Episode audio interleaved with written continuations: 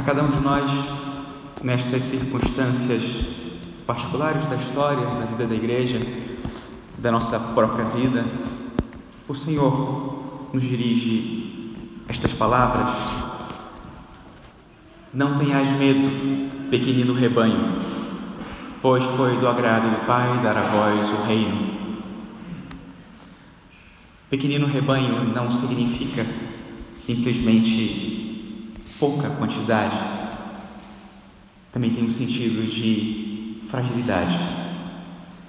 A fragilidade que tem a nossa vocação cristã, especialmente a vocação religiosa no mundo e diante do mundo.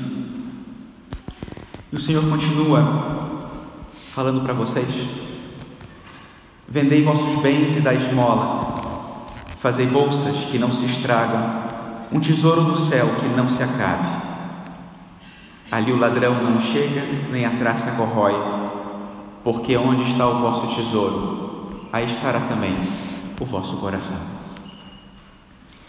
E aí, onde, diante de todos nós, hoje, vocês professam esses votos e colocam o seu coração ou expressam onde o seu coração está colocado. O Senhor hoje nos fala sobre a vida que Ele escolheu para nós, a vida cristã, a vida religiosa. E o tema da liturgia que dá consistência a esse tesouro e a essa vocação é a fé. A fé faz com que descobramos todo o valor da graça, do reino do céu e nos prepara para acolher o dom maior, que é o próprio Deus, através da caridade. Sobre a Basílica de São Pedro, em Roma, também sobre a Basílica de São João de Latrão, bem no centro tem uma imagem, uma escultura de São João Batista e ele aponta para frente, com o dedo indicando algum lugar. São João Batista foi aquele que mostrou ao mundo o Cordeiro de Deus. Hoje, sobre essas basílicas, ele recorda o caminho que a igreja deve fazer. Ele indica o caminho do céu. Para quem crê, esse é o reino. Esse é o ponto de chegada, é o céu. Para quem não crê, ele só mostra o outro lado da rua, muito pouco. Hoje gostaria de perguntar a vocês o que vocês estão vendo que o mundo não está vendo. E que nós todos precisamos que vocês vejam e que nos mostrem para que nós tenhamos também a mesma convicção. Para onde vocês estão apontando? Recentemente, na Conferência dos Religiosos do Brasil, no seu encontro, se definiram os horizontes de missão para os próximos anos. E parte do texto diz o seguinte: Nós, na busca de ressignificar a vida religiosa consagrada do discipulado de Jesus Cristo, em contínua conversão, somos convocados a permanecer no seu amor para tornar visível o reino de Deus. Alguém tem que tornar visível o invisível para que os outros creiam. Isso supõe fazer o caminho que a liturgia hoje nos apresenta, de conhecer essas realidades através da fé vivê-las na esperança para possuí-las no amor. Esse é o nosso caminho. A fé que nos apresenta uma promessa, a promessa de uma herança. Vocês acreditaram nessa promessa e hoje estão aqui, não só por aquilo que um dia vão receber, mas pelo que já possuem porque se dispuseram a possuir no momento em que renunciaram a outras coisas. O Senhor se faz dom. O Senhor não se deixa esperar na sua generosidade e nos dá sempre que nós nos abrimos. E é disso que fala o autor da carta aos Hebreus: a fé é um modo de já possuir o que ainda se espera, a convicção, a garantia acerca das realidades que não se veem. Mas vocês viram. E depois a esperança. A esperança que é a virtude do dia a dia. Esse saber esperar para renunciar a tudo aquilo que se opõe à promessa. É assim que nós vivemos a promessa no dia a dia. Na carta aos Hebreus também se diz: foi pela fé que Abraão obedeceu a ordem de partir para uma terra que devia receber como herança e partiu sem saber para onde. Vocês sabem que vão a Cheshire mas não sabem onde vão de verdade. O Senhor tem preparado um caminho que vocês desconhecem, e é bom que assim seja, porque isso é parte da condição da vida que o Senhor escolheu para vocês.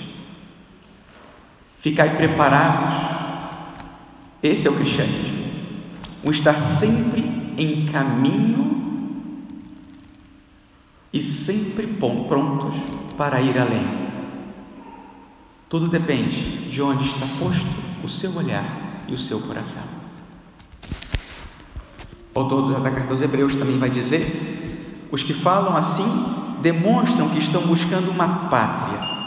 Se se lembrassem daquela que deixaram, até teriam tempo de voltar para lá. Estão em tempo. Mas agora, eles desejam uma pátria melhor, isto é, a pátria celeste. Essa é a vida religiosa. Não viver para outra coisa e ser no mundo um sinal, uma recordação dessa pátria, que ela é verdadeira e que ela vale a pena.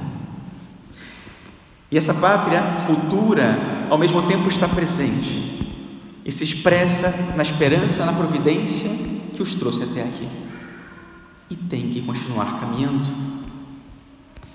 O Senhor pousa o olhar sobre os que o temem e que confiam, esperando em seu amor. Nós confiamos e seguimos adiante.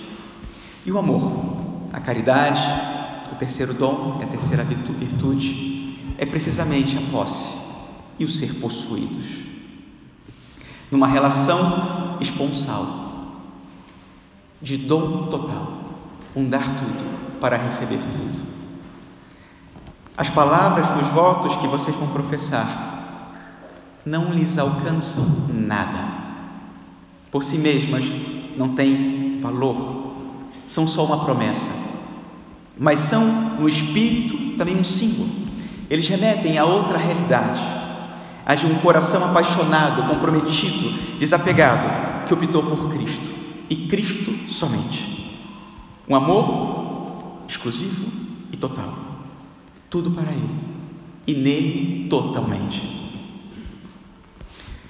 Sobre isso, o autor da carta aos Hebreus diz: Abraão estava convencido de que Deus tem poder até de ressuscitar os mortos e assim recuperou seu filho. A promessa já se cumpriu. E é pelo filho ressuscitado e vivo que vocês estão aqui hoje. Estamos aqui, nós também, sua família espiritual, sua família de sangue, seus amigos, desejosos de que vocês também cumpram essa promessa e que ela se cumpra na vida de vocês. Ao mesmo tempo, os votos que vocês vão professar são expressão de uma renúncia, e isso possivelmente é só aquilo que o mundo pode ver, ou é tudo que o mundo pode ver uma renúncia. Muitas vezes o mundo vai olhar para vocês e não vai ver mais do que homens que vivem sem nada e sem ninguém. E o que o mundo deveria ver é que vocês não têm nem seguranças e nem satisfações neste mundo. Quem se aproximar de vocês deve querer ver algo mais. Os votos, com uma expressão de um amor real, por uma pessoa viva. Nada de vitimismo nem de solidão. Homens que vivem para todos e não lhes falta nada, absolutamente nada. E para aqueles que creem, o Senhor lhes conceda ver por meio de vocês um mundo além, uma vida que não se acaba, um tesouro infinito e a face amorosa do próprio Deus. E por vosso intermédio, dê ao mundo o que o mundo mais precisa: a luz, a paz, a salvação. Hoje, irmãos, pedimos muito a Deus para que lhes conceda o dom da fé e da fidelidade, de modo que os seus olhos estejam sempre postos na eternidade e vivam para essa eternidade. E assim chegarão ao céu e indicarão ao mundo o caminho para chegar até lá. Assim seja.